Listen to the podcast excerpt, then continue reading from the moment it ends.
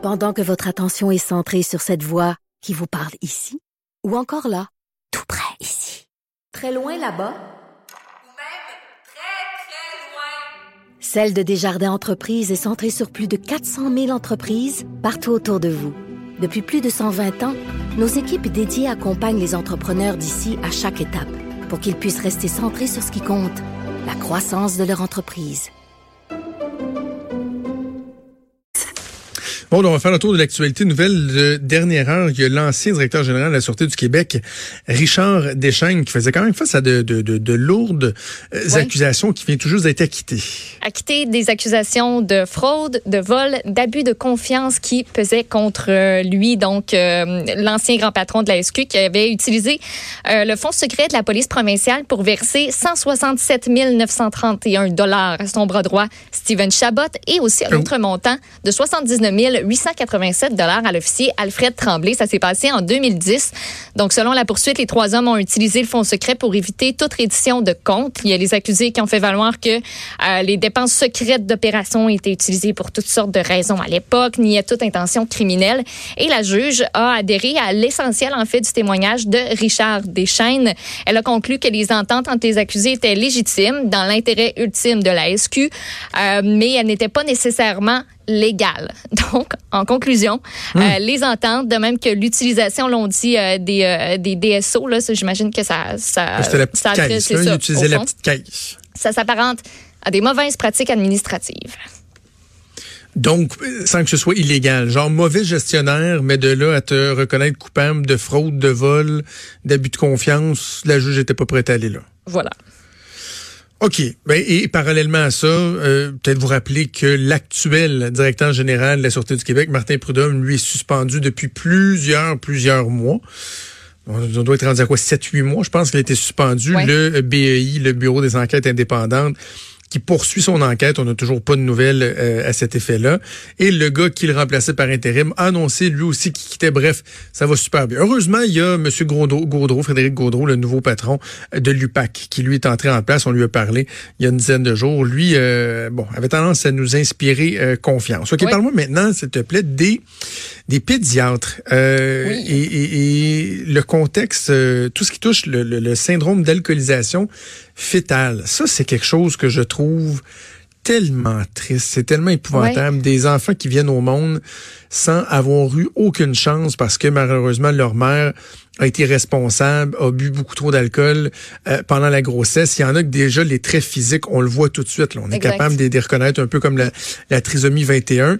Et là, ce qu'on comprend, c'est que les pédiatres ont pas de poigne pour les aider, les accompagner, ces gens-là. Exactement. Donc, ce qu'on fait euh, du côté des pédiatres, c'est qu'on se contraint à poser de faux diagnostics pour que ces enfants-là, atteints du trouble du spectre de l'alcoolisme, de l'alcoolisation pardon fétale obtiennent un minimum de services. Il faut savoir que 4 des naissances euh, selon la santé publique du Québec, le plus récent recensement en 2016, qui sont affectés euh, par ce trouble-là. Pourtant, au Québec, on n'a aucun service spécifique qui est offert aux personnes qui en souffrent, ce qui fait que plutôt que de diagnostiquer ça, on va diagnostiquer un trouble du spectre de l'autisme, un trouble de déficit de l'attention et hyperactivité aussi. Donc, ce que ça fait, c'est que les enfants vont obtenir plus de services avec ces troubles-là qui, peuvent s'apparenter aux troubles du spectre de l'alcoolisation fétale. Tout qu'un nom, c'est long. Euh, donc, euh, c'est sûr qu'on fait le diagnostic en fonction de l'aide dont le jeune a besoin au final, mais reste que on, prend un prétexte pour arriver à nos fins. Euh, on dit que le trouble de l'autisme, ça permet d'obtenir plusieurs services, entre autres inter- l'intervention intensive avec un éducateur de l'aide à l'école aussi. Euh, puis ben écoute, euh, c'est moi ça m'a euh, ça m'a comme chaviré de, de voir ça ce matin puis de voir que tu sais on a recours à une espèce de subterfuge pour se dire Ben, c'est ça. ben on veut aider cet enfant là, mais le système en place ici au Québec ne nous le permet pas. Il n'y a pas de clinique spécialisée dans ce domaine-là dans la province. Pourtant il y en a 46 dans le reste du Canada. Tu sais, puis là, c'est ça, tu as des pédiatres qui disent, oui, oui, nous autres, on n'a pas le choix de, sais, dans le fond, de, de, de, de, de fourrer le système. Là. Ben Tu sais, oui. On va dire, oui, on va les référer en disant, c'est le spectre de l'autisme, parce que si on dit, c'est alcoolisation fétale, il y a rien. Mais c'est un peu ridicule. C'est un peu ridicule. C'est pas comme Mm. c'est un phénomène qui est nouveau. C'est un phénomène qui est connu. Et d'ailleurs, au Québec, on fait piètre figure dans la, en la matière. Là. Euh, et je, comprends pas pourquoi. Là. Je veux dire, on, Mm. on a accès aux mêmes ressources que tout le monde. Euh, Le système de santé, on le paye chèrement, les intervenants, etc. Comment se fait-il qu'il y ait une plus grande prépondérance au Québec? Est-ce que euh, des femmes abusent de, de, l'alcool et qu'il y ait des, des enfants qui viennent au monde avec ce, ce syndrome-là? Je, trouve ça absolument triste. C'est connu, c'est su, c'est documenté. Comment se fait-il que le système euh, n'est pas capable d'avoir des mesures particulières pour ces gens-là? Euh, c'est un peu ridicule. J'espère Ouais. que la, la ministre de la Santé aura l'occasion de réagir puis peut-être éventuellement corriger le tir. Je pense que ça serait bien là. Puis il y a des témoignages là, dans cet article-là du journal euh, ce matin, entre autres celui de Louise Loubier-Morin. Elle a adopté sa fille Stéphanie au début des années 90, puis aujourd'hui elle a 28 ans.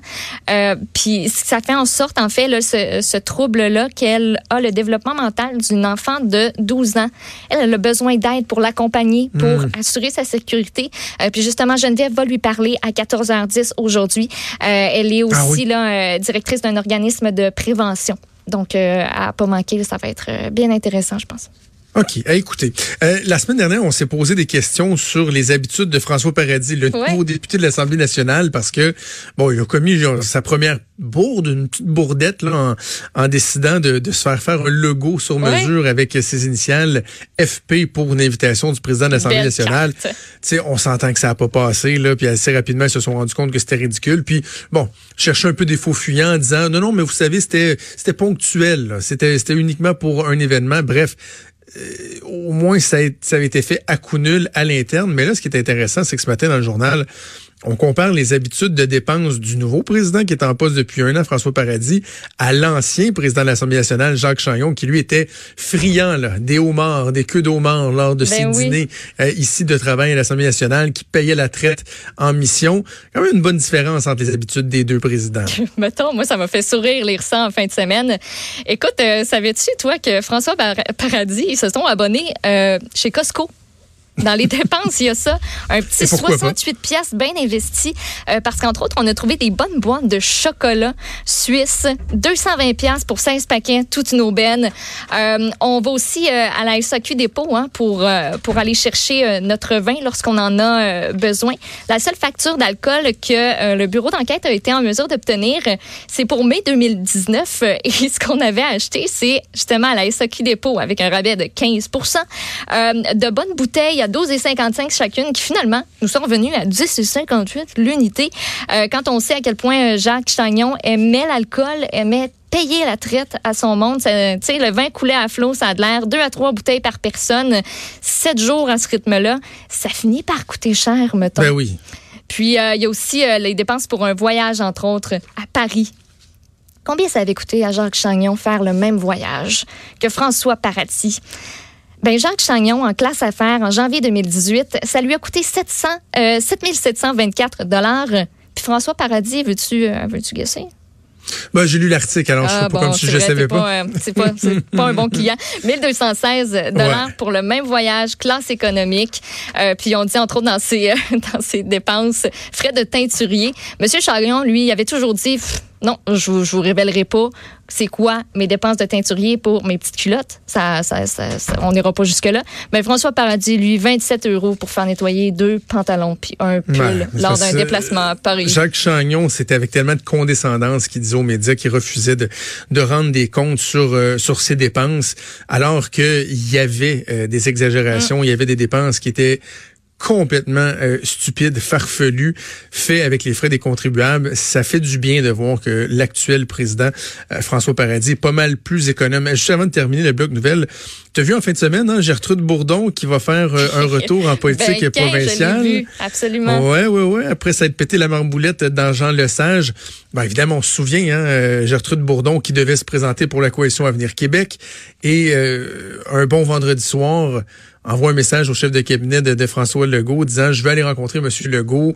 Et là il, il lui répond on va faire de grandes choses ensemble. Elle dit je le crois aussi Finalement, elle arrive chez François Legault à Montréal pour lui dire ouais, euh, non, finalement, je me présenterai pas. Elle s'était finalement présentée pour le Parti libéral du Québec dans Jean Lesage en avait mangé une sincère, sa réputation qui avait été quand même pas mal mise à mal. hein. Elle qui s'était décrite comme une Ouais. grande magasineuse qui avait magasiné son parti politique. Bref, on apprend Ouais, en fin de semaine que moyen. euh, tout indique qu'elle sera la candidate du Parti libéral dans Jean Talon pour euh, remplacer Sébastien Prou. Maud, j'ai parlé avec des gens en fin de semaine. Là. Puis, Écoute, tu sais que ça dit dans les corridors. tu sais, va, tu- va dans la rue, là, arrête un passant, n'importe qui au hasard, demande-lui s'il a été approché par le Parti libéral pour représenter le PLQ dans Jean Talon. Tu as de bonnes chances qu'ils te disent oui. Oui. On a cogné beaucoup, beaucoup de portes. Ils ont essayé d'aller chercher bien, bien, bien des candidats. Je pense que c'est la presse même qui avançait une trentaine de personnes, quelque chose comme ça.